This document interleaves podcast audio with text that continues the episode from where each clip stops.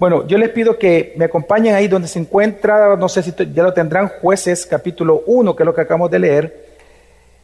Y quiero que leamos versículo 1 y versículo 2 del capítulo 1. Vamos a leerlo, dice así la palabra del Señor. Después de la muerte de Josué, los hijos de Israel consultaron al Señor diciendo, ¿quién de nosotros subirá primero contra los cananeos para pelear contra ellos? Y el Señor respondió, Judá subirá.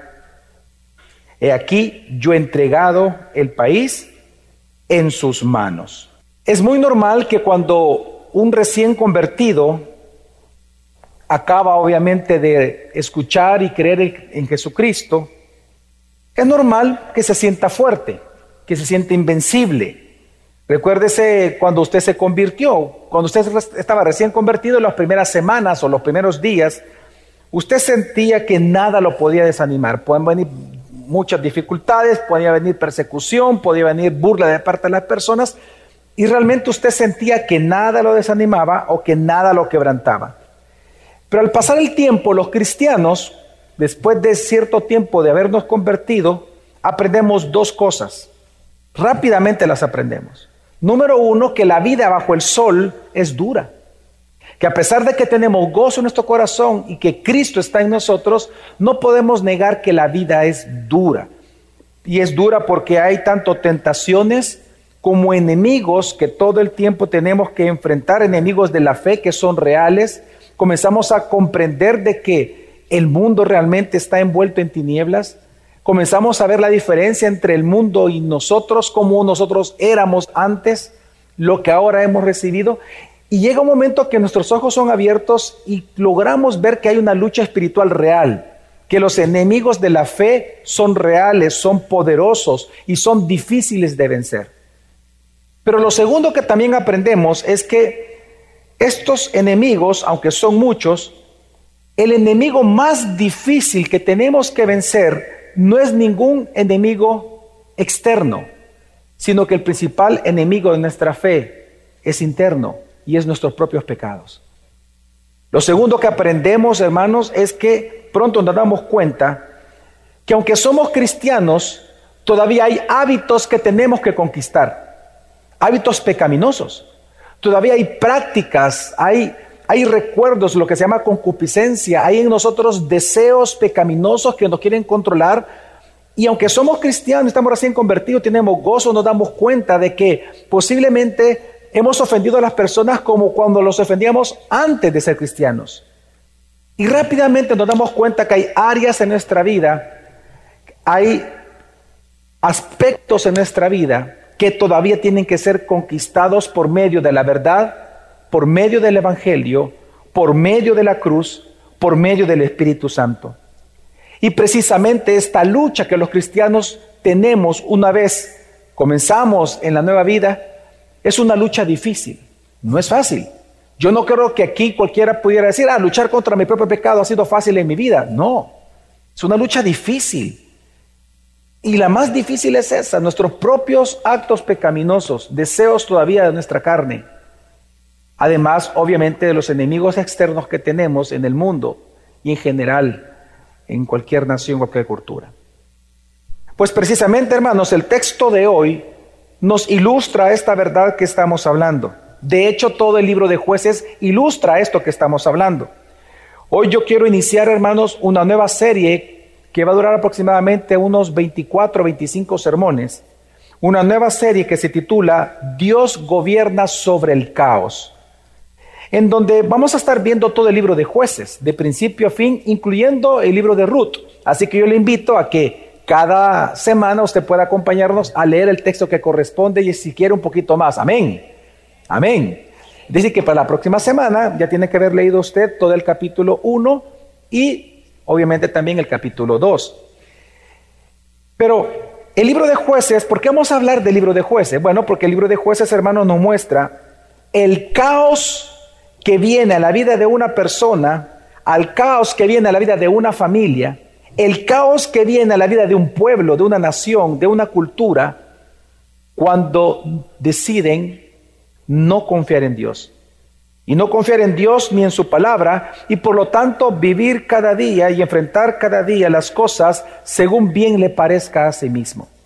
El libro de jueces es especial, yo creo que es muy importante para nuestra época porque claramente nos enseña que cuando una persona decide no confiar en Dios y su palabra para vivir cada día, lo que viene a su vida es un caos completo.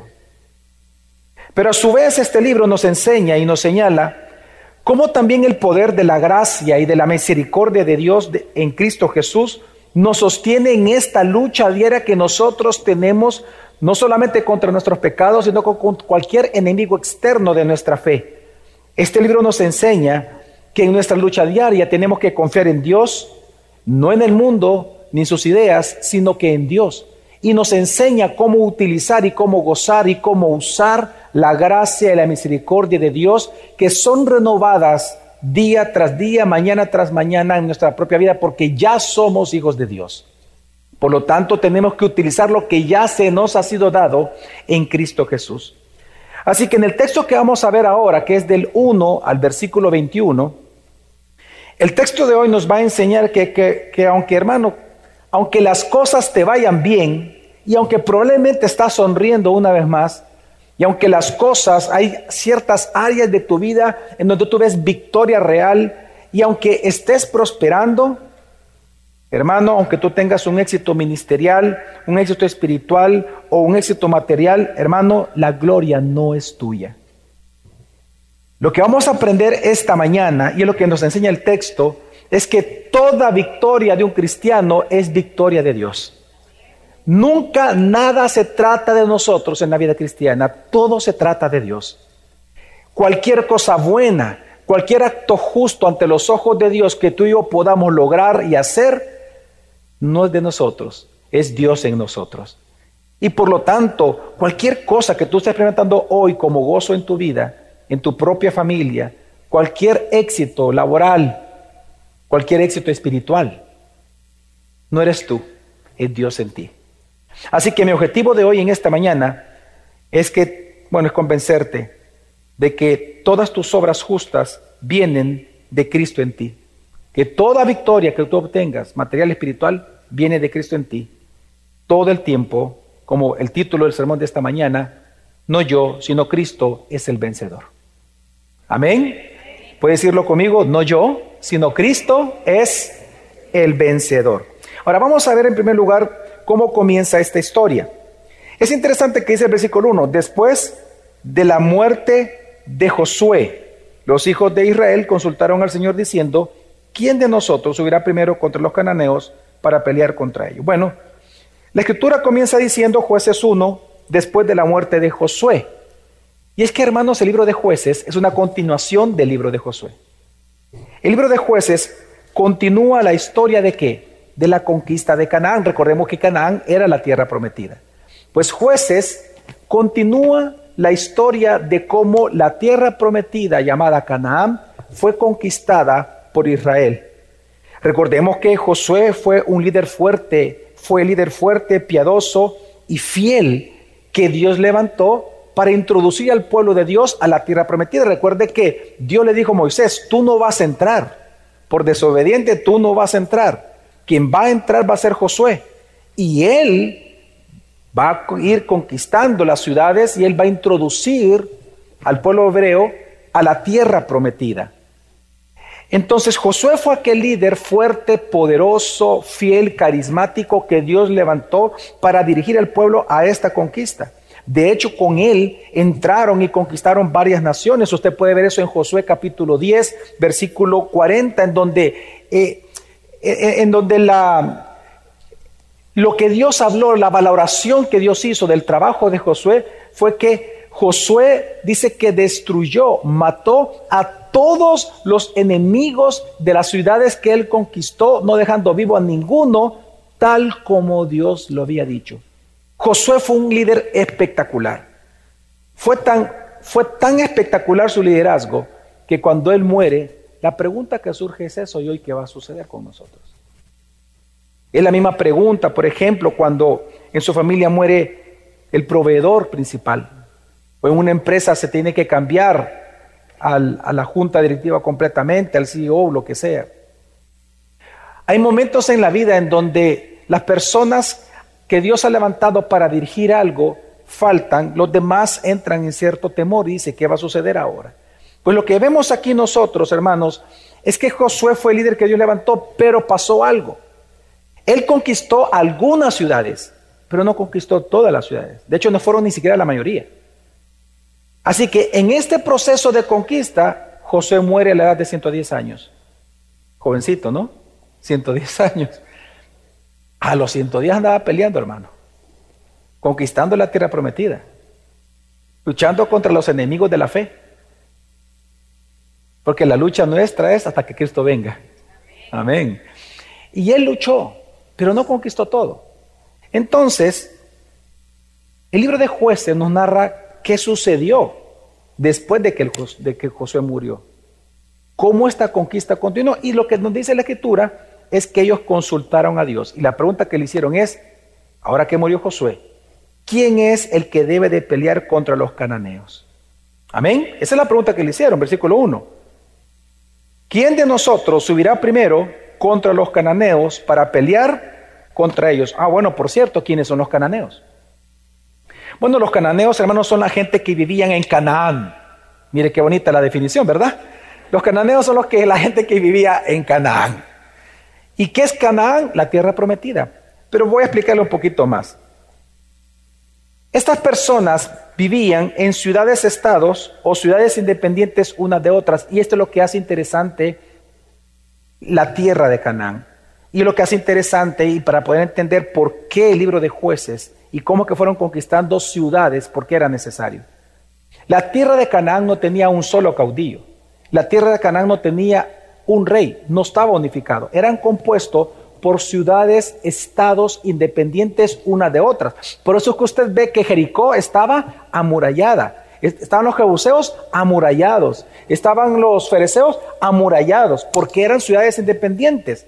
Cada uno tenía sus propias leyes, cada uno tenía sus propios ejércitos y cada uno tenía sus propios reyes. Por lo tanto, cada uno hacía lo que bien le parecía.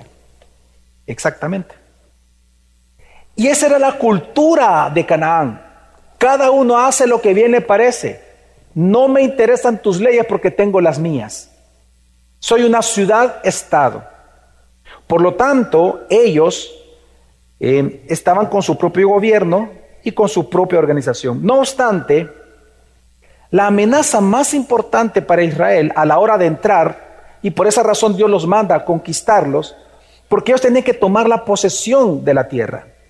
Es como que si yo le dijera a usted, mira, yo te regalo esta porción de tierra, estas 15 manzanas, solo que te aviso, ahí están los, de la clica, eh, eh, Dios es bueno, vean los de las maras, vea, ahí está la clica, es tuya la tierra, te la regalo, tuya, pero tienes que matarlos, tienes que ir a conquistar la tierra.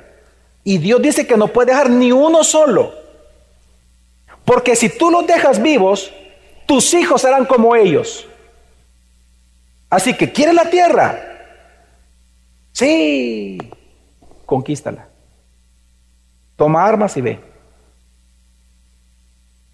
Entonces ellos, para tomar posesión de todo lo que habían esperado por muchísimos años como promesa, tenían que conquistarla. Ahora bien, hermanos, la amenaza para Israel realmente no era estos pueblos militarizados, no era el ejército de los cananeos. Realmente la amenaza para Israel más importante era la religión de ellos. Porque precisamente los cananeos, ellos idealizaban lo malo. Ellos idealizaban la crueldad, idealizaban la inmoralidad sexual, idealizaban la avaricia, el egoísmo, el materialismo.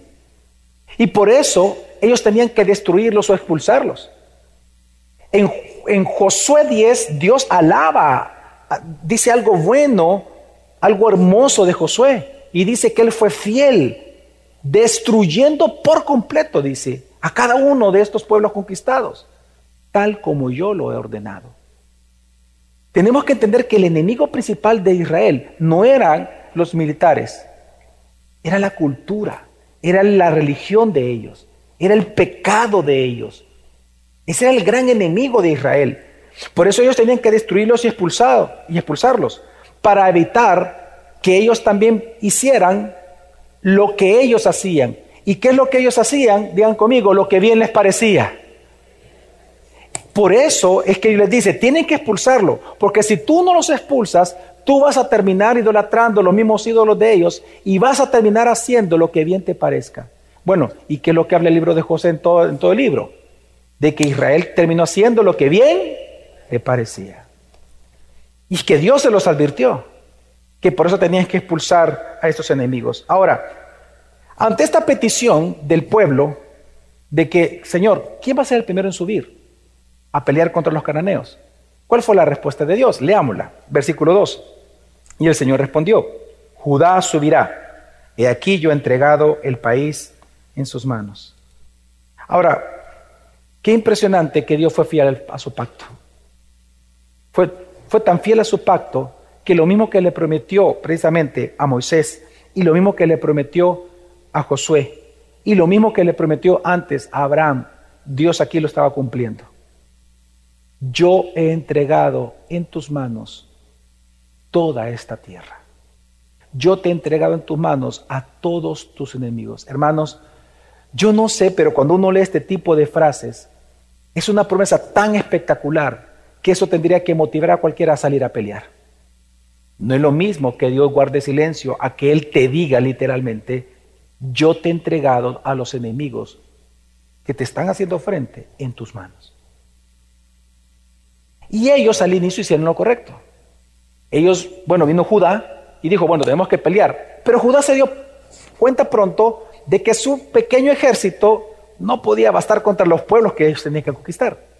Entonces fueron inteligentes, buscaron a, Simeón, a la tribu, como tal los de Judá, y le dicen a Simeón que les ayude a conquistar. Le dice, ayúdame tú con mis tierras y luego yo te ayudo con tus tierras. Vamos a leer rápidamente lo que ocurrió del versículo 3 al 7. Y dice, entonces Judá dijo a su hermano Simeón, aquí están hablando las tribus, Sube conmigo al territorio que me ha tocado para que peleemos contra los cananeos. Yo también iré contigo al territorio que te ha tocado. Y Simeón fue con él. Subió Judá y el Señor entregó en sus manos a los cananeos y a los fereceos y derrotaron a diez mil hombres en Besec. Lo primero que encontramos aquí es que Dios cumplió su promesa. Amén. Dios entregó Claro, ellos fueron los que pelearon. Ellos tuvieron que blandir espadas. Ellos fueron los que sudaron. Ellos fueron los golpeados. Pero ¿quién recibió la gloria aquí? Dios. Porque Dios es que les da la victoria. Ahora, ¿qué sucedió? Sigamos, versículo 5. Hallaron a Adón y Besec en Besec y pelearon contra él y derrotaron a los cananeos y los fereceos. Huyó Adón y Besec, pero lo persiguieron. Lo prendieron y le cortaron los pulgares de las manos y de los pies. Esto era común en aquella época demostrando eh, que ellos habían sido reyes ya sin poder y reyes ya derrotados. Ahora, y luego dice, y Adonibesec dijo, setenta reyes con los pulgares de sus manos y de sus pies cortados recogían migajas debajo de mi mesa. Como yo he hecho, así me ha pagado Dios. Lo llevaron a Jerusalén y allí murió. Luego no vamos a leer estos textos, pero si usted simplemente con la vista me sigue, acá, bueno, sigue el texto, del 8 a 10, luego nos dice que Judá, junto con Simeón, vencieron a Jerusalén, a Seaí, a Imán y Talmai. Y luego, del versículo 11 en adelante, nos dice de que ellos vencieron a Kiriat, Sefer, a Sefat, Gaza, Ascalón y Ecrón. Así que lo que vemos nosotros al inicio, hermanos, es que ellos estaban venciendo. Como decimos en buen salvadoreño, todo iba viento en popa. Espectacular. Solo sacaban la espada y todo ya caían, ya derrotados, ¿verdad? Y ellos salían y donde iban, arrasaban. Espectacular. Y así fueron por varios meses. Sin embargo, algo pasó. Versículo 19 al 21. Vamos a leerlo. El Señor estaba con Judá. ¿Con quién estaba el Señor? Que tomó posesión de la región montañosa. Ah, pero no pudo expulsar a los habitantes del valle porque estos tenían carros de hierro. Entonces dieron Hebrón a Caleb, como Moisés había prometido, y él expulsó de allí a los tres hijos de Anac, pero los hijos de Benjamín no lo expulsaron, perdón, versículo 21. Pero los hijos de Benjamín no expulsaron a los jebuseos que vivían en Jerusalén, ya conquistada. Ya la habían conquistado, recuerde. Ya lo leímos. Fueron de las primeras ciudades que conquistó Judá con Simeón. Una vez más dice, pero los hijos de Benjamín no expulsaron a los jebuseos que vivían en Jerusalén. Así que los jebuseos han vivido con los hijos de Benjamín en Jerusalén hasta el día de hoy. Ahora, esta pequeña historia, hasta donde vamos a llegar este día en el versículo 21, lo que vemos nosotros es que, bueno, en el primer caso, versículo 20, versículo 19 y 20, Judá no tenía las herramientas necesarias para vencer a las naciones que estaban en los valles. Resulta que Judá no tenía caballos, no tenía carruajes. Para que tengamos una idea, los carruajes en aquel momento es lo que los aviones fueron en la Segunda Guerra Mundial. Era la tecnología de punta, lo que era difícil de vencer. Por lo tanto, al ver ellos los carruajes, decían, no podemos nosotros vencerlos. Así que ellos se dedicaron solo a conquistar las naciones que estaban en las montañas, porque en las montañas no se usan carruajes. Entonces ellos tocaron solo las montañas por muchos meses. Pero los del valle los dejaban, no los podían conquistar. A pesar de que Dios les dijo que a esto los ha entregado a, dónde? En tus manos. A pesar de que Dios se ha dicho hecho, dijeron, no podemos vencer. Pero Benjamín hizo algo peor. Habiendo ya conquistado Jerusalén en la montaña, dice que no quisieron expulsar a los enemigos ya derrotados. Cuando Dios había dicho dos opciones, o lo destruye desde el bebé hasta el adulto, los matas a todos, o los expulsas. Pero Benjamín no quiso. Y entonces desobedecieron al Señor. Ahora, lamentablemente, lo que estamos leyendo de último, es normal pensar que cuando todo te va bien, ¿no te has dado cuenta que cuando todo te va bien y de repente comienzas a tener éxito en tu propia vida, no sé, algún tipo de prosperidad, algún éxito material, espiritual, tú comienzas a pensar que es por tus propias decisiones. Tú piensas a pensar de que tus decisiones fueron muy buenas. Tú comienzas a pensar de que fueron tus decisiones aprovechando tu inteligencia, aprovechando la oportunidad que surgió, esa combinación entre la oportunidad y tu inteligencia, la que hicieron que ahora tú prosperaras. En esa condición, la tentación más grande que tú tienes es seguir confiando en tu propia opinión. Y tú dices entonces que puedes controlar tu vida. Es ahí donde nosotros pensamos que podemos controlar este pecado. No, yo, yo este trago antes no lo podía tomar, hoy me tomo media botella porque sé que aguanto. Ya mi vida exitosa demuestra que soy inteligente, que puedo controlar muchas cosas. Y ese pensamiento te lleva a hacer lo que dice el libro de jueces a que termines haciendo lo que bien te parezca anarquía. Y eso es idolatría. ¿Por qué? Porque te olvidas de Dios haciéndote tú mismo tu propio Dios. Ahora, esta es la historia, pero la pregunta es, ¿qué nos enseña la palabra de Dios en esta mañana? Porque esta historia bíblica Dios la inspiró para nosotros. Yo encuentro que por lo menos por el tiempo solo hay, por lo menos, perdón, hay tres enseñanzas o verdades que Dios nos da a través de estos textos. Y la primera y la más importante para mí en esta mañana, hermanos, es que las victorias del pueblo de Dios son de Dios. Y lo vuelvo a repetir, las victorias del pueblo de Dios son de Dios. Una de las primeras cosas que nosotros aprendemos aquí, hermanos, es que el pueblo de Judá, y ahora hablemos de todo Israel, ellos no vencieron a sus enemigos por su poder militar. Ellos no vencieron a los enemigos porque Judá se unió a Benjamín, es decir, por su unidad o amistad. No. Si ellos vencieron a sus enemigos, y lo vemos en estos versículos, es por la fidelidad de Dios. Amén, hermanos. Y eso jamás, jamás, jamás lo olvides. Las victorias del pueblo de Dios son por la fidelidad de Dios. No es por tu astucia, no es con carros, no es con ejércitos, no es con inteligencia, no son tus fuerzas, es el Espíritu Santo, es Dios en ti, es la fidelidad de Dios. Por eso dice jueces 1.19, perdón, ¿cómo dice jueces 1.2 dice, y el Señor respondió, Judá subirá, he aquí. Ahora, ¿por qué Judá va a subir? ¿Por qué Dios manda a Judá? Una vez más, entendamos lo que está pasando acá. Ellos le preguntaron a Dios, ¿quiénes de todos nosotros, de las doce tribus, tenemos que ir? Judá. Pues la pregunta del inteligente es, Señor, pregunta. Ajá, dime, ¿por qué Judá? ¿Por qué Judá? ¿Por qué no yo? ¿Por qué no mi casa o por qué la otra tribu? Veamos la respuesta de Dios. Yo he entregado el país en sus manos. ¿Qué está diciendo Dios? Que lo que hizo vencer a los enemigos no era ni siquiera Judá.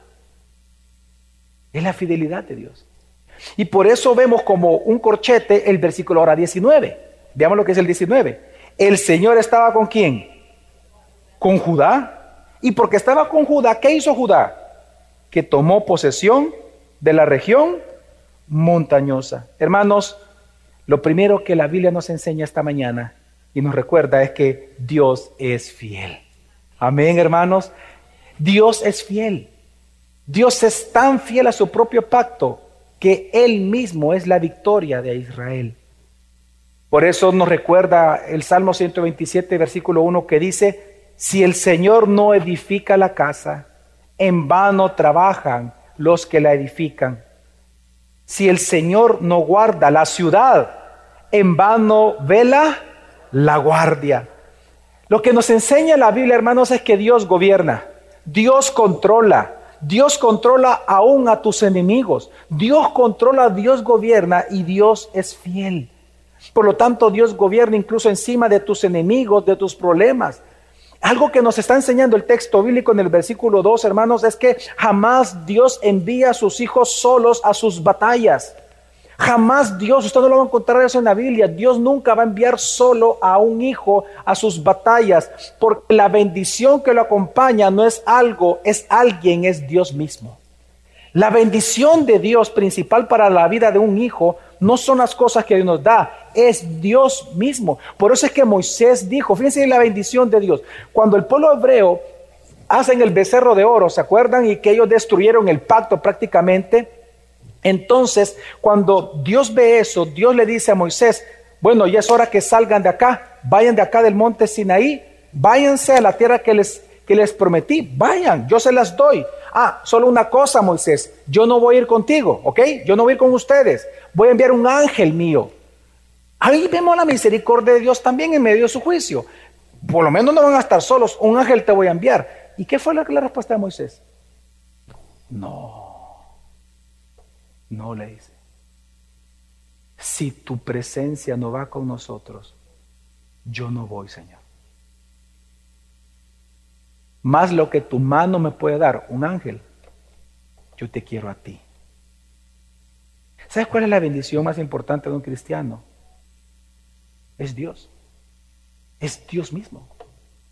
La razón por la cual Israel venció cada uno de los enemigos, iba venciéndolos, no era por su estrategia militar, no porque se unieron, porque tenían fuerzas, no, es porque Dios estaba con ellos. Hermanos, y esto es importante para nosotros, porque es igual con nosotros. En Mateo capítulo 28, cada uno de nosotros fue enviado por Jesucristo a ir y a ser discípulos, bautizándolos en el nombre del Padre, del Hijo y del Espíritu Santo, y enseñándoles a que guarden todas las cosas que yo te he mandado a ti. Pero la pregunta es, ¿acaso Dios nos envió solos? ¿Qué dice después? ¿Cómo termina Mateo 28 diciendo? Y he aquí, porque yo te he enviado, he aquí, yo estoy con vosotros todos los días hasta fin del mundo y termina diciendo, amén. Dios jamás te ha enviado solo la batalla. Dios jamás ha enviado a un hijo solo la batalla. ¿Por qué? ¿Sabes por qué no te envía Dios solo las batallas? Porque desde el día que tú y yo nos convertimos, desde el día que tú y nosotros llegamos a Cristo como una tierra prometida, Tres nuevos enemigos se levantaron contra ti en tu vida diaria. Todos los días estos enemigos quieren destruirte a ti y a tus hijos, y a tu matrimonio, tu trabajo, etc. El mundo, Satanás y tu propia carne. El mundo, por ejemplo, ¿no te has dado cuenta que cada día nosotros luchamos contra el sistema y las ideas paganas que operan en el mundo? ¿No te has dado cuenta que tú y yo cómo luchamos con las ideologías? ¿Cuántas ideologías hay en nuestra cultura salvadoreña? Ideologías de género, ideologías políticas, ideologías económicas. Todo el tiempo nosotros estamos sometidos a una presión cultural entre hacer o lo que Dios dice en su palabra en cualquier cosa que Dios nos ordena versus lo que el mundo nos dice que hagamos otras cosas distintas a la escritura. Por ejemplo, un papá y una mamá se enfrentan todos los días. ¿Qué hago con mi hijo? Él ya está, él está pequeño o él está adulto. ¿Debo seguir siendo el papá de él o no? ¿O debo dejarlo que él tome las decisiones en su vida y que haga lo que bien le parezca? ¿O soy yo quien debo de enseñarle la palabra aunque tenga 30 años? Pero esa decisión está, ¿por qué la está tomando? Porque de repente está el mundo diciendo, no, él es adulto. Yo, yo ahí me metería, diría, momento, levantar la mano, va, momento. Explíqueme, señor mundo, ¿qué es ser un adulto para usted? Explíqueme, señor mundo, ¿por qué para usted es importante que sea adulto? ¿A qué se refiere usted con eso que déjalo porque es adulto? ¿A qué se refiere? Eso se llama pensamiento crítico. El mundo todo el tiempo te dice, no, déjalo, ya es mayorcito, que haga lo que bien le parezca.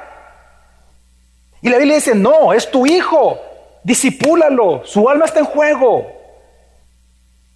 ¿Tú qué vas a decidir? Todos los días los cristianos nos enfrentamos a una lucha contra el mundo.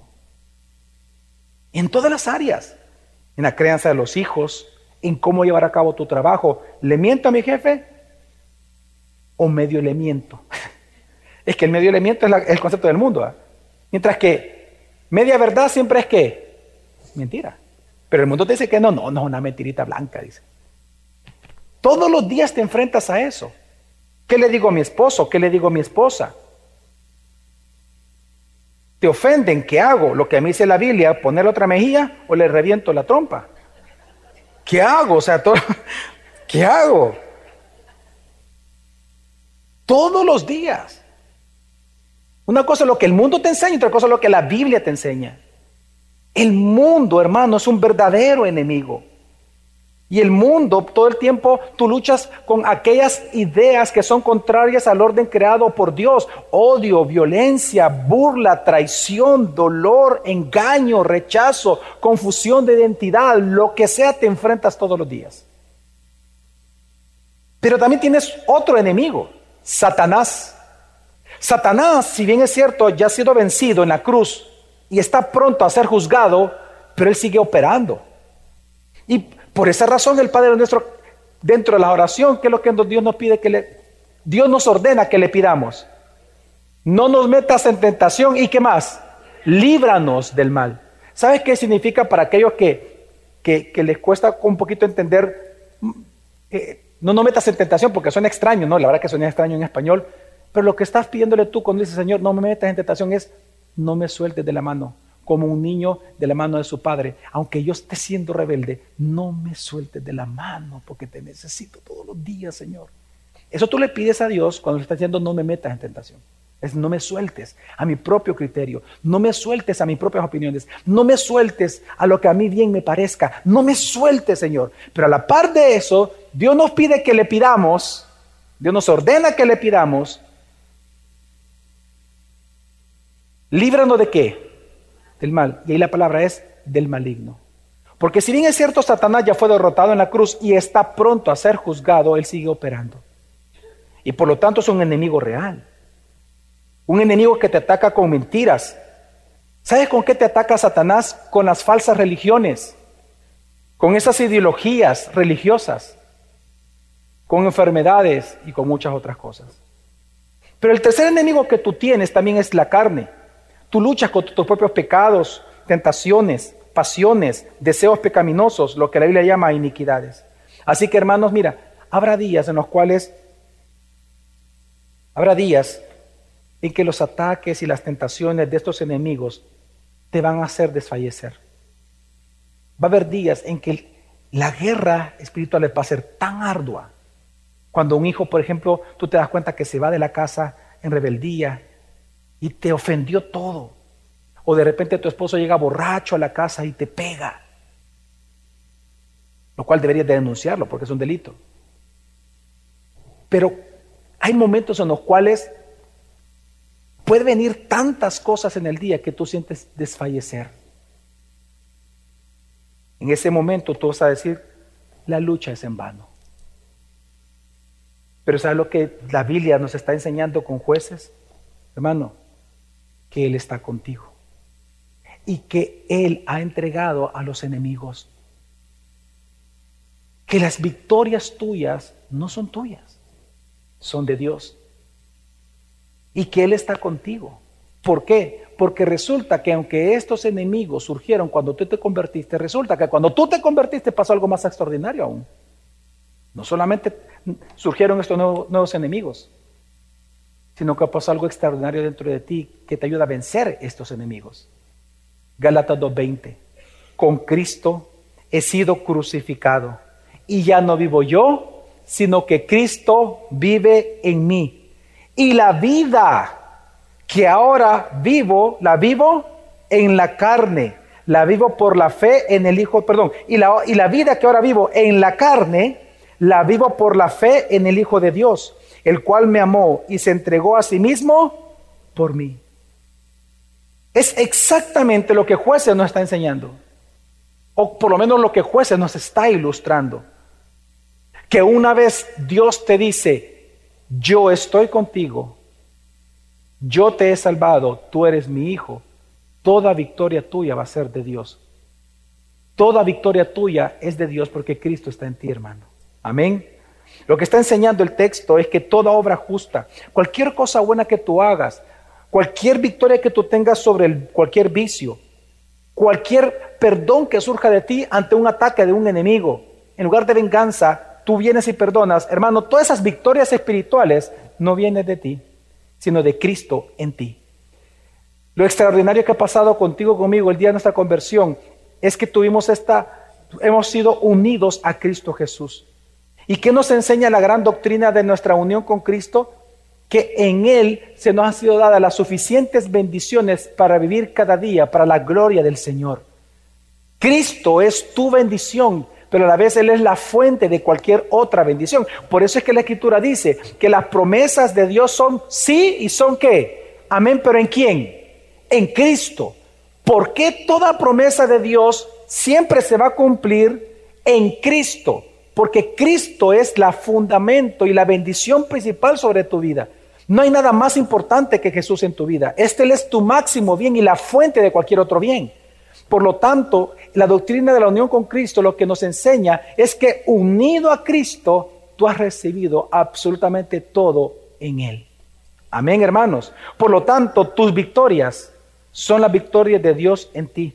Así que cuando tú tengas dudas, cuando tengas miedo, cuando de verdad está enfrentando duras pruebas, si has venido esta mañana con duras pruebas, es tan simple como esto.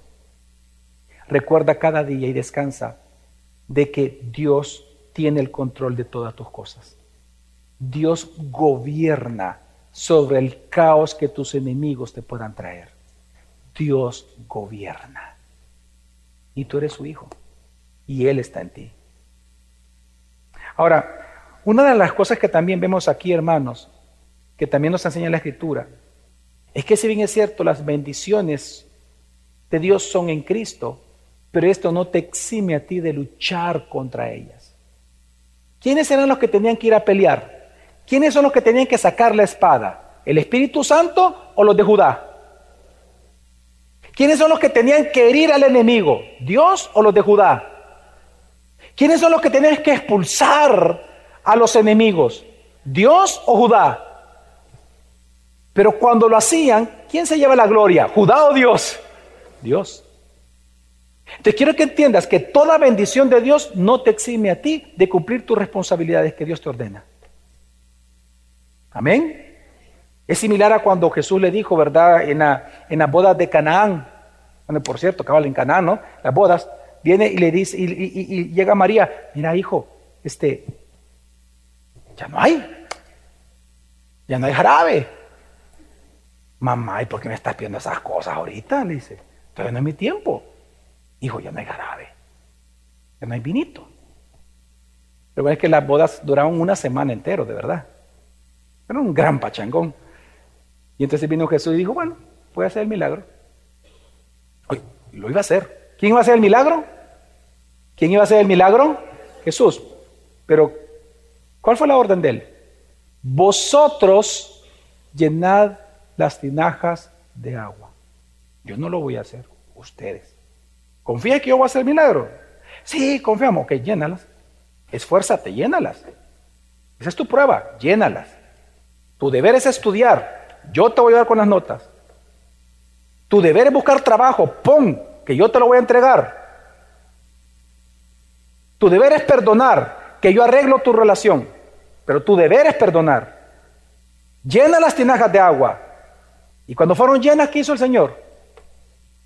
Oró, ah, vino. Exquisito, dice la Escritura. Las bendiciones de Dios no te eximen de cumplir tu responsabilidad. Amén, hermanos. Ahora, pero aquí hay una pregunta importante. ¿Qué otras bendiciones Jesús te ha dado para tú vencer sobre estos tres enemigos?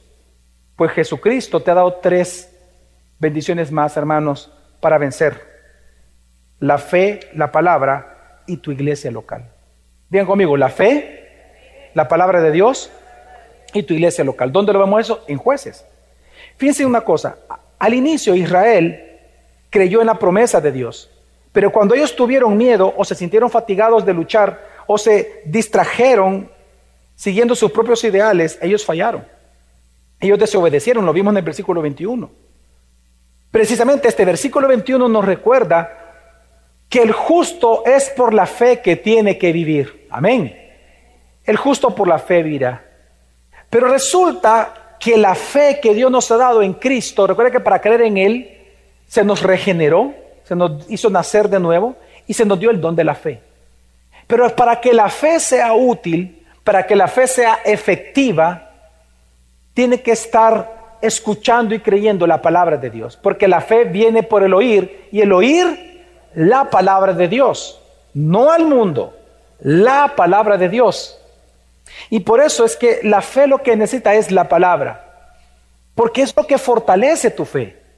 ¿O acaso has olvidado aquel gran versículo que los cristianos conocemos en Hebreos capítulo 11, versículo 1, que dice, es pues la fe, la certeza, dicen, bueno, literalmente dice, la sustancia de las cosas que se esperan, la demostración de lo que no se ve.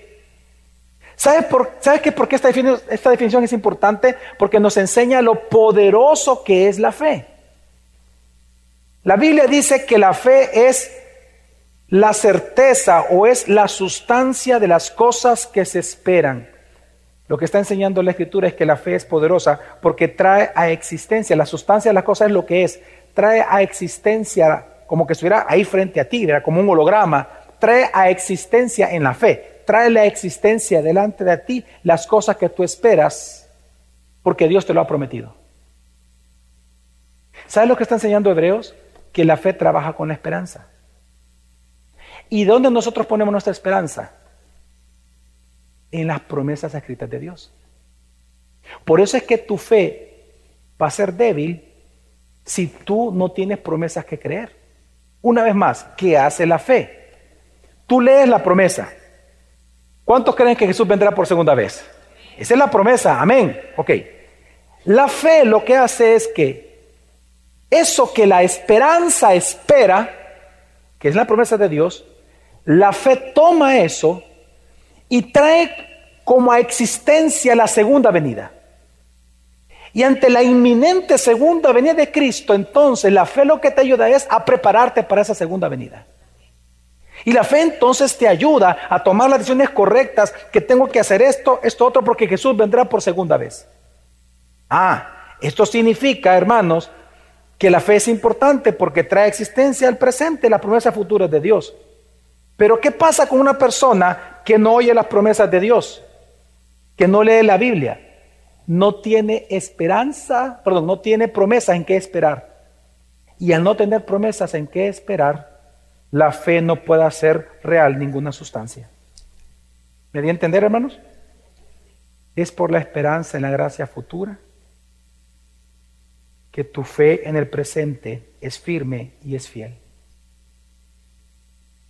Así que junto con, con la fe, Dios te ha dado promesas externas en la Biblia.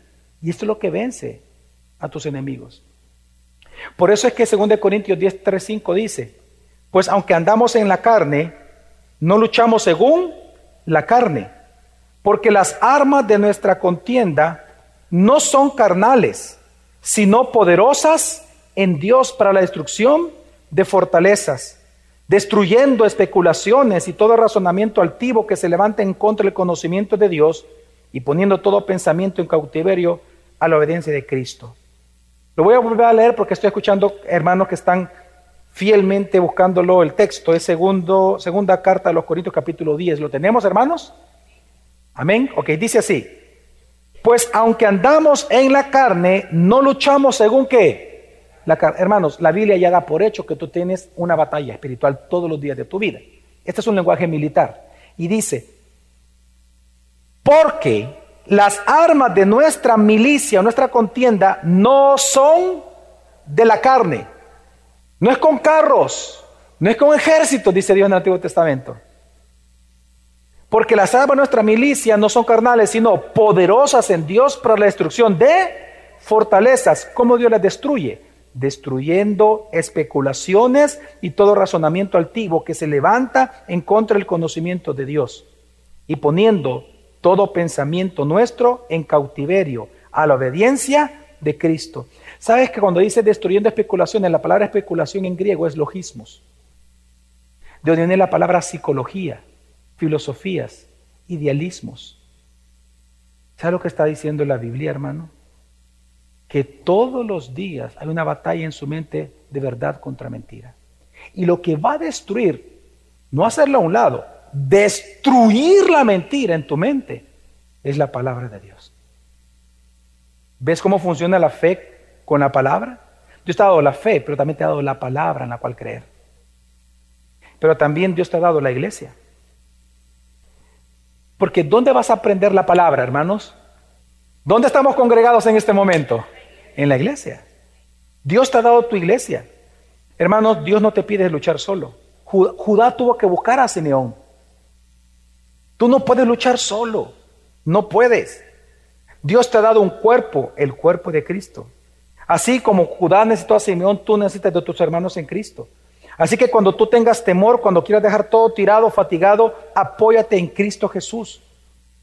Y por eso, hermano, tú necesitas discipularte estar en consejería, congregarte, porque la fe viene por el oír y el oír la palabra de Dios. Tú necesitas de tu iglesia. Tú necesitas de pedir consejería. Pastores, necesito que me den consejería bíblica.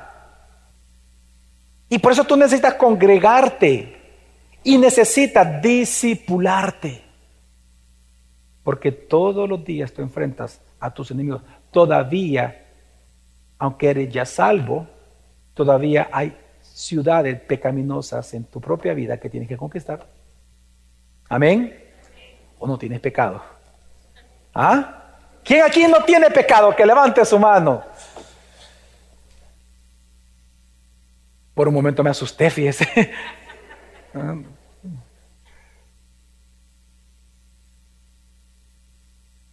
Fíjense que esta semana estaba hablando con una persona y me dice la persona, yo prefiero ser buena persona que ser religioso. Yo por eso no voy a la iglesia, a las iglesias. Ese día yo lo conocí. Y entonces yo le dije, bueno, ¿por qué para ti? Explícame qué significa la palabra religión. ¿Por qué tú dices eso? Ah, porque un día yo confié en una persona, la amé y confié. Y de verdad yo yo vi a esta persona como un modelo para mi vida. Y verá cómo maltrató a mí y a mis hijos. Pero maltrato, abuso real. Yo por eso he dicho que mejor ser buena persona va a ser como esa persona, un religioso. Ah, ok, le digo. ¿Sabes cuál fue mi respuesta? Entre varias, entre varias respuestas que le di. Ah, porque me dice, yo no sé si estoy bien, me dijo. ¿Usted qué piensa? Y para qué me preguntó, dije, me mete, ya estuvo. No, de hecho me preguntó, ¿y usted qué piensa? Yo le dije, sí, estás equivocado. Y varias cositas en amor. Pero le dije esto, ¿sabes cuál es tu principal error en todo esto? Le Hay un versículo que tú has de conocer porque tú dices que te has congregado antes, sí. Tú pusiste tu yugo en el lugar equivocado. Le. Dice la escritura, fíjate bien, dice la escritura. Jesús dijo, venid a mí los que están cargados y fatigados, que yo os haré descansar. Mira, dice, que mi yugo es fácil y ligera es mi carga. ¿Por qué Jesús dijo eso? En la vida, cuando tú decidiste hacer esta persona el modelo para tu vida, para ser mujer, tú pusiste tu yugo sobre ella. Y esta persona, como el buey viejo, es el que dirige al joven, te fue enseñando. Pero como es una persona malvada, dañó tu cuello. El yugo fue una carga pesada. ¿Sabes lo que tú necesitas? No es dejar de ir a la iglesia, es volver a Cristo. Y pon ahora tu yugo en Jesús. Y vas a ver cómo la carga es la ligera. Y vas a ser la mujer que Dios quiere que seas. Congrégate. Eres tú quien debe de congregarse, le dije. Pues la persona se quebrantó y espero de verdad que acepte la invitación de congregarse. Y ella me dijo que ella era cristiana. ¿Sabes qué hice yo? Citarle la escritura. Y la escritura que hizo destruyó especulaciones. Destruyó ese, esa idea en su mente impuesta. Destruyó esa ese logismo que estaba atacando su mente. Ese es el poder de la fe y la palabra y de la iglesia actuando juntos. Amén. Ahora, pero hay una tercera bendición que Dios te ha dado también para vencer y con esto concluyo y es, hermano, que Dios hará justicia contra tus enemigos y tú te vas a gozar en eso. No voy a negar que una de las grandes decepciones que hay dentro de la vida bajo el sol es que constantemente o más de lo que quisiéramos vemos a nuestros enemigos salirse con la suya. Y eso causa un dolor en el corazón de muchas personas. Incluso en tus propias derrotas por, tu propia carne, tú te sientes mal. Como Pablo lo dijo, ¿quién me, ay de mí, dice, ¿quién me librará de este cuerpo de muerte? Hay días que tú te sientes así. En donde resulta que en la mañana tú dices, hoy no voy a pecar de esta manera, y solo con una llamada pecas. Y dice, miserable de mí. Claro que una de las grandes decepciones que hay bajo el sol es eso, son las derrotas delante de nuestros enemigos, ya sea el mundo, la carne, o nuestra propia, perdón, el mundo, Satanás o nuestra propia carne. Pero si hay algo que Dios nos enseña en jueces del 1 al 21, es que Dios nos hará justicia y un día nos gozaremos. ¿Sabe dónde lo vemos? Con la historia precisamente de Adoní Besek. Cuando él fue capturado, le cortaron los pulgares, ¿se acuerda? Los pulgares de las manos y los pulgares de los pies. ¿Se acuerda usted lo que él dijo? Pues le cito, él dijo en jueces 1.7, como yo he hecho, así me ha pagado Dios.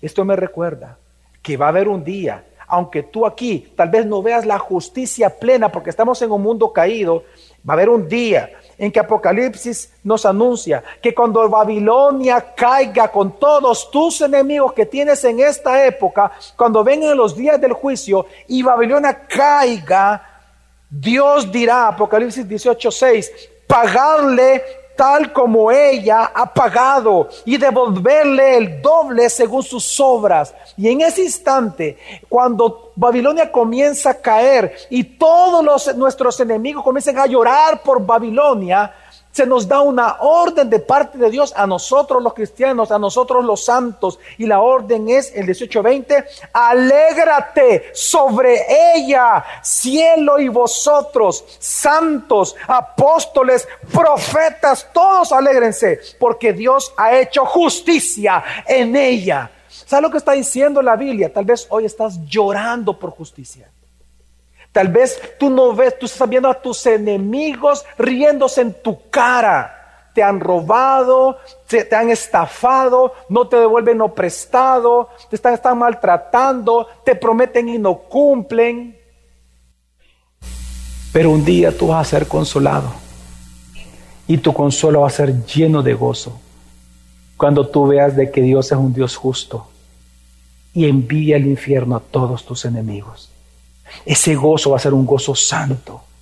Tanto que en el siguiente capítulo, Apocalipsis 19, Apocalipsis 12, perdón, 19, perdón, salen los santos cantando y dicen, aleluya, Dios nos ha hecho justicia, destruyendo Babilonia. Hermanos, habrá un día que Jesús vendrá por segunda vez. Amén. Yo espero la segunda venida de Jesús. Al fin seremos libres de este cuerpo de pecado que es lo que ahí está la concupiscencia, nuestros deseos pecaminosos, incitándonos todos los días a pecar. Al fin seremos libres de este gran enemigo, este cuerpo lleno de pecado. Pero también cuando Jesús venga por segunda vez, nuestros enemigos serán juzgados y ese día nosotros nos gozaremos. Por todo esto y por estas promesas, hoy, hermano, ten paz Tú tienes que estar seguro que Dios tiene control absolutamente de cada aspecto de tu vida. Él es el vencedor. Dios es el vencedor, amén. Y resulta que el vencedor está en ti. Él vive en ti. Él está en ti. Por lo tanto, no tomes venganza. Perdona al que te ofende. Deja la venganza en Dios y confía. Resulta que toda cosa buena entonces y justa que salga de tu vida Cualquier victoria que tú logres sobre estos tres enemigos, recuerda, no vas a ser tú, sino siempre es Cristo en ti el victorioso. Vamos a orar.